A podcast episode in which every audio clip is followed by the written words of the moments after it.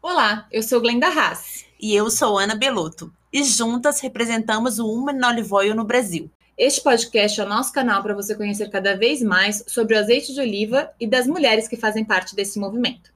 Te convidamos a participar. Acesse womenoliveoil.org. Com tantas opções de azeites nas prateleiras, na hora da compra pode ser confuso escolher o produto. Neste episódio, Cris e Anastasia dão dicas de como comprar e armazenar o azeite de oliva. Cris Azevedo é formada em jornalismo e hotelaria, é colaboradora de publicações lifestyle e plataformas de mídia sobre gastronomia e turismo. Anastasia Blasudax é pesquisadora e expert em azeite de oliva. Desenvolve projetos gastronômicos e turísticos no Brasil. Oi, pessoal, muito obrigada. Meninas, muito obrigada pelo convite. Muito feliz em participar desse podcast. Olá, Glenda e Ana, muito obrigada pelo convite. Meninas, quando a gente a gente vai comprar um azeite, a gente está diante de uma prateleira, vem a dúvida de como comprar um azeite. O que, que a gente deve então se atentar? O que, que a gente deve ler no rótulo e no contrarótulo de, de um azeite quando for comprar? Olha, eu acho que assim são, são, são é, é, fatores importantes, né? A acidez, como todo mundo né, já fala, questiona, né? Um extra virgem, a gente tem um parâmetro de acidez até 0,8, né? Então, isso é uma das coisas que no rótulo normalmente é, eles, eles esclarecem, né? A acidez do, do azeite extra virgem. E uma coisa que eu acho super importante, tá? É a gente se atentar à data do invase né? E não a data de validade, a gente saber quando ele foi invasado, aonde, se foi pelo mesmo produtor, se foi na, em, em que região, né? Isso é super importante porque o azeite é um sumo de, da fruta, né? Um suco de fruta. Então, quanto mais fresco, melhor. E tem também algumas, alguns selos de certificação, alguns, alguns países, algumas regiões também utilizam algumas, algumas denominações de origem. Isso, isso também é importante a gente se atentar, né? Origem procedência, igual a Ana comentou, e, essa, e essas certificações, né, essas denominações de origem seriam interessantes também a gente ficar atento. É, quando você adquire um produto, principalmente importado, é, europeu, por exemplo, que tem uma tradição maior no azeite de oliva, né? É importante destacar que nem sempre os rótulos trazem as, a denominação de origem, mas a gente tem algumas, alguns países, como é Portugal, por exemplo, que tem umas siglas usadas, a DOP, que é a Denominação de Origem Protegida, que também não é exclusiva de Portugal, pode ser encontrada em outros países, que ele traz, inclusive, a região, por exemplo, traz os montes, Moura, Alentejo. Então, todas essas... Isso significa que aquele azeite veio desta região. É, não é que todos os eh, países adotem esse sistema, mas a gente, mas é interessante conhecer porque cada lugar é um terroir, né? Então você vai ter um sabor do Alentejo, um sabor do Trás-os-Montes. Isso aí vai te fazer com que de repente tu uh, queira experimentar outros sabores dessas regiões, né? Verdade. E, lembrando que DOP não é exclusivo de azeite, ele pode ter para outros alimentos, como vinho, por exemplo, né? Então é uma sigla que é uma classificação é, que o país adota. Então é, isso é interessante saber. O Brasil não tem um selo formal ainda, que eu saiba, né, né Glenda? Não, não, se vocês, não. não, não tem, é. tem, ainda algumas iniciativas né, na Serra da Mantiqueira de, de indicações geográficas e também no Rio Grande do Sul, mas isso ainda não está finalizado. Tem, e tem a, que é na região das serras vulcânicas, né, Ana? Que, mas não é ainda, ainda não é um selo de qualidade, né? É, ainda a gente não tem o selo formal por região no, no Brasil. E é interessante a gente estar tá comentando essa questão do, do terroir também, que, que vai influenciar em, em, sabores e aromas, e a gente entra também nessa parte de algumas marcas é, já estão indicando a parte de intensidade de sabores também. Então, é interessante a gente entender também um pouco dos cultivares, um pouco se o azeite ele é um blend, ele é um varietal, e também os sabores, né, desse azeite, se ele é intenso, claro, suave. Claro. Isso é super importante, né, é, essa, essa questão do, é como os vinhos, né, a gente saber um taná, um cabernet, né? Assim, então, essa variedade é, significa de, de, ser um azeite mais suave, um mais intenso, né? Um, um, um, uma questão do blend também, é, de acordo com as variedades que são usadas, né? Ele vai, vai transformar né, o azeite num, num, num sabor né, é, é não específico, né? Um equilíbrio. E os monovarietais, que são de uma variedade só, eles são mais característicos. Mas como a Cris falou, é interessante essa coisa do terroir, porque cada região a gente pode fazer da mesma variedade ter um sabor diferenciado, né? Mas claro, sempre as características são preservadas. De uma variedade coroneia, de uma arbequina, de uma bossana, de um né, de uma picual. Então, é, eu acho assim interessante a pessoa procurar né, assim, procurar saber, né, assim, hoje a gente tem o, o tio Google, né, que ajuda a gente, mas os próprios produtores já estão colocando nos, nos, nos seus sites, né, e nas, nas, suas mídias também, várias informações sobre as variedades. Eu achei, acho isso muito, muito legal, as pessoas começarem a saber essas diferenciações também. E não eu só. Pode falar, Cris, vai. vai. Eu observei, por exemplo, que alguns azeites da mantiqueira estão colocando mantiqueira no rótulo, uhum. né? Que eu acho bacana. E aqui no sul eu não, não sei te dizer direito se estão colocando região campanha ou alguma coisa. É, não, não tenho ah. observado, mas de qualquer forma, agora vamos entrar na leitura do rótulo e contra-rótulo mesmo, né? Então é super interessante, super importante a gente ter esse hábito de justamente assim. Então, no rótulo, normalmente tem a questão da acidez, alguns já estão colocando, né? Essa questão do suave, frutado também, né? O intenso, o intenso. É, e o contrarótulo, né, é, as, as questões assim dessa da, da, da, origem, né, onde onde foi invasado, né, onde foi produzido, e, e a data do, do, do, invase também, que é super importante. E é interessante a gente ressaltar que a acidez não é um parâmetro obrigatório de constar no rótulo. Algumas marcas, inclusive, já estão desconsiderando e não estão utilizando mais essa informação, porque gera, às vezes, até uma confusão. É, primeiro, de entender que a, a, a acidez, às vezes, alguns consumidores entendem que que pode influenciar no sabor, e a gente sabe que não, a gente viu em episódios anteriores que não, mas vale ressaltar que é um parâmetro químico. E essa questão mesmo de que a acidez não deve ser considerada ou, ou interpretada de uma maneira isolada. Ela deve ser. Até é interessante o pessoal entender que assim é um parâmetro químico é, significa que ele não é sentido em boca, na boca ou do olfato né? Então a gente não tem não tem assim essa a, a, digamos assim essa percepção é uma, um parâmetro, né? É, para que seja classificado como extra virgem, como virgem. Né? Ele é um parâmetro então, muito mais de referência. Na verdade, os parâmetros químicos são, são parâmetros muito mais de referências para o produtor do que para o consumidor mesmo, claro. né?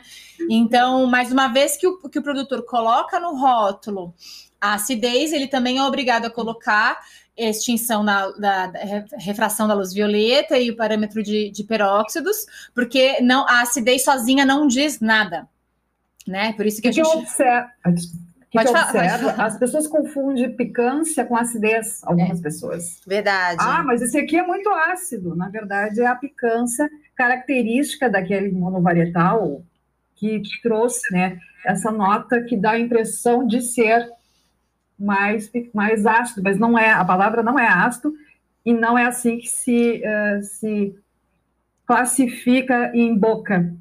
Verdade, verdade. E, e meninas, quando a gente é, fala de azeite de oliva, é, é um alimento muito amplo, de, de usos muito amplos, inclusive para alimentação infantil.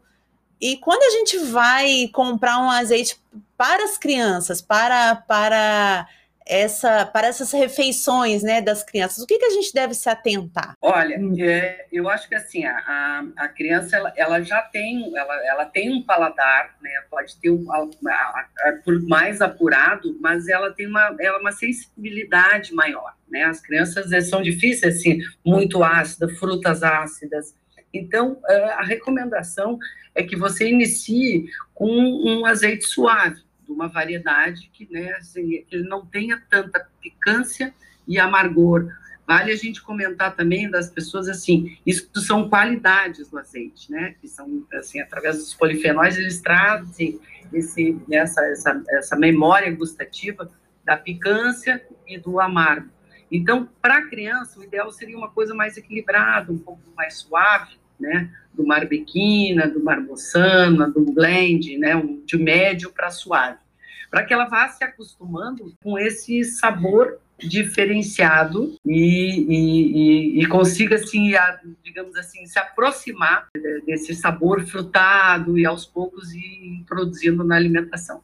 E é interessante a gente, porque nem sempre a gente pode degustar o azeite quando a gente vai comprá-lo. É, alguns, alguns empórios, alguns supermercados, a gente tem essa, essa oportunidade de provar o azeite e a é. gente já falou aqui que provar o azeite muitas vezes é feita no pãozinho, mas provar o azeite é de fato provar, engolir, né? Então a gente vai falar um pouquinho mais sobre isso também na, na parte de harmonização. E em, outro, em outros episódios a gente já abordou essa questão. Mas quando a gente não pode degustar. O que, que a gente deve. É, quais são as dicas que vocês dariam para comprar um azeite sem, sem essa oportunidade de degustar, né? Degustando a gente tem até uma análise mais ampla, mas quando a gente não tem essa, essa oportunidade de degustar o azeite, quando estiver comprando, quais as dicas que vocês dão? Olha, é, eu, eu sempre vou pelo lado assim, o que, que a pessoa gosta, né? Qual o tipo de, de, de, de carnes, de saladas. Então, assim, quando, as, quando a pessoa tem um, tem um paladar mais apurado, que ela gosta de coisas mais intensas, né? Assim, de sabores mais intensos, que ela procure azeites, né? É, também mais intensos, né, de, de, variedades como o picual, como a coroneique, né, ou então alguns, alguns blends, alguma, né, assim, algumas variedades que possam né, fazer esse tipo de harmonização. E Mas uh, não é, é, é, difícil, pode, Ana. É interessante também a gente, igual você estava falando, Ana, dessa parte de, de intensidades para os usos, né, de, de harmonização mas também se a gente puder pegar os azeites que tenham é, que isolem da luz, que tenham uma boa vedação de, ah, de embalagem. É super, super importante, tá? É, reparar nas gôndolas também, os que tiverem mais próximos à, à, à luz, né? Então dá preferência pegar um, um vidro um pouco mais, né, digamos assim, um pouco mais atrás, né? E, e também na sua casa, super importante não deixar a maioria das pessoas faz aquela coisa assim, deixa do lado da, do fogão, ou então num galeteiro, alguma coisa. É, então, abrigo da luz, abrigo do calor e os vidros totalmente fechados sempre, né? Então, usou, fecha direitinho, deixa, porque ele não pode ter essa incidência também, essa, é, o oxigênio, né?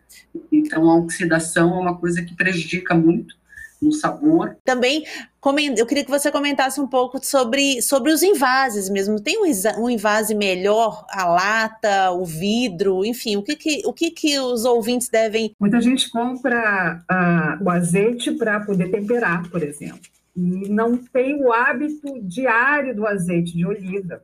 No mercado, você encontra vasilhames de 250 ml, 500 ml, alguns de 5 litros, que aí são eles vêm em galões para quem realmente usa muito azeite. E o que, que eu recomendo, tá? Se você só quer usar para temperar e usa, não é uma família grande, é só você, você pode comprar, experimentar um de 250 ml, por exemplo. Pode, de repente, até comprar dois azeites diferentes, que eu acho que é interessante até para sentir notas diferentes, um coronei, que depois um, mais um, um uma arbosana, uma arbequina, por exemplo, e mesclar esses dois para dependendo do prato que você vai usar. E é interessante você... saber a sazonalidade, né, Cris? Nossa, você tem a possibilidade de, do frescor que é diferente quando você adquire um azeite que vem de, de outros, da Europa, por exemplo, que levou um bom tempo. Não que não, não tem azeites bons na Europa, com certeza, tem azeites maravilhosos. E eu vejo que a questão da, do invase também, eu acho que é importante ressaltar, que hoje você encontra o tipo de material que ele vem, por exemplo, que é vidro, tá? Vidro escuro, preferencialmente. É, tem também alguns em cerâmica, né, que eles ficam é, protegidos em cerâmica, e alguns em lata. Esses em lata, geralmente é para quem tem um consumo muito rápido e um grande volume. É, isso é usado às vezes em cozinhas, por exemplo, que são esses azeites de oliva, porque realmente, porque se eu vou deixar ele muito tempo aberto, tem essa questão assim, a partir do momento que você abre ele, você tem um período para consumi-lo. Se ele passar dois meses, três meses, ele já, ele já começa um processo de oxidação que vai interferir no sabor.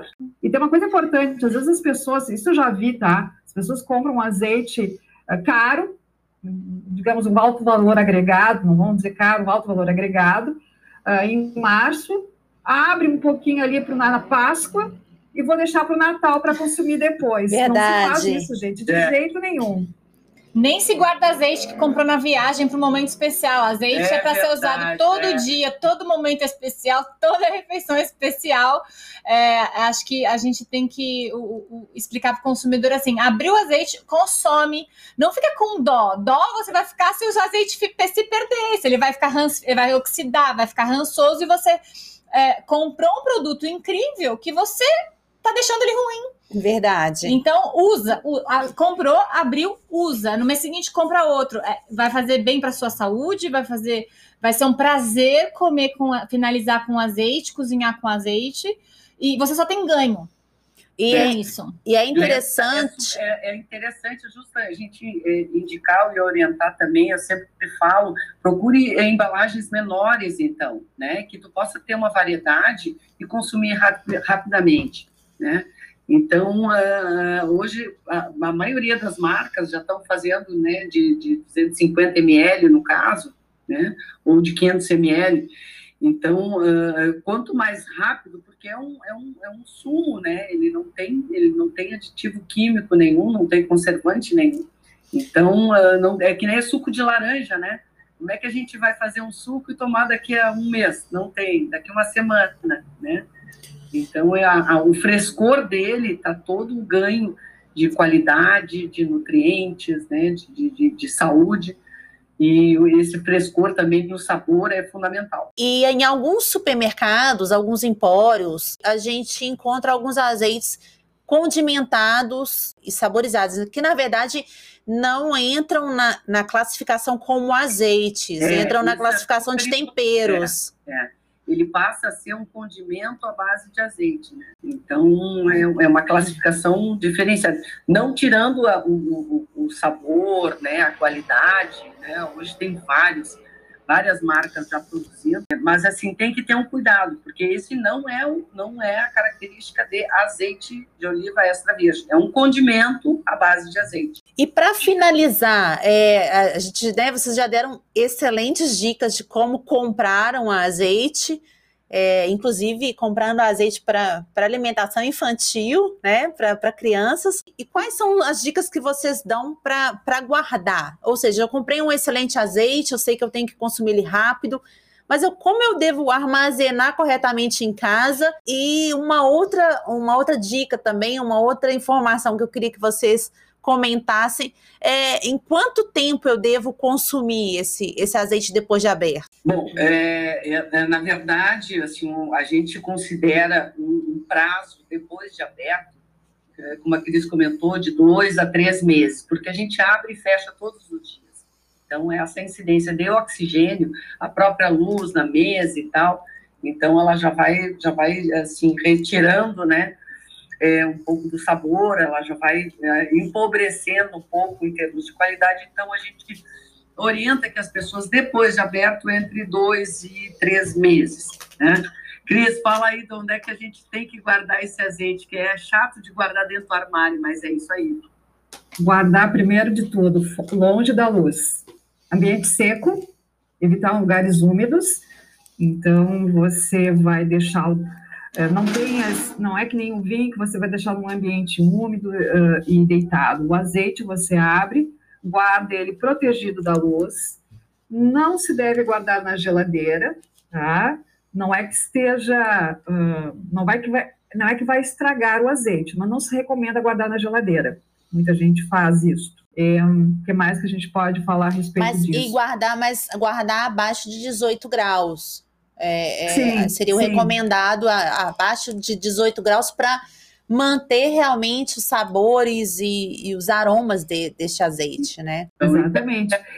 E tem uma outra questão, né? Como é, evitar o calor, porque às vezes a, o pessoal coloca os azeites próximo a, a fogão, por exemplo, ou a churrasqueira. Não, gente, isso elimina completamente esse, essa, essa prática, porque vai interferir no sabor do azeite. E vai fica, é interferir é... nas notas, vai tudo isso vai acabar afetando aquela, a qualidade original que ele tinha. Às vezes tem um de Às vezes é um item de decoração, né, Cris? Às vezes o vidro do azeite vira um, lindo item de decoração. É verdade. Mas... Eu adoro vidros de azeite. Você pode fazer o seguinte: se você gosta tanto de decorar, use o azeite quando terminar ele, decora no seu cantinho, que vai ficar lindo. Verdade. É, uma coisa que também a gente é interessante que eu falo é, é, o pessoal compra, principalmente assim fora, né? Do, do, a gente vai aquele souvenir com aquele azeite, com aquelas ervas dentro, aquele monte de folhinhas. Falei, gente, pode comprar, mas bota em cima da geladeira e deixa ele lá. Esquece lá. Verdade, é verdade né? Isso é uma outra coisa, assim, a gente está falando dos condimentados, né? Todo o ingrediente, todo elemento que você coloca, ele tem ainda umidade, ele tem água, ele tem oxigênio dentro dele, né? Então ele vai trabalhar. Então é super importante saber que mesmo ah, comprou, pode até usar, mas se ele está ali, né, ele já tem um tempo, né, com aquele condimento, deixa ele paradinho, deixa de enfeite, que é melhor.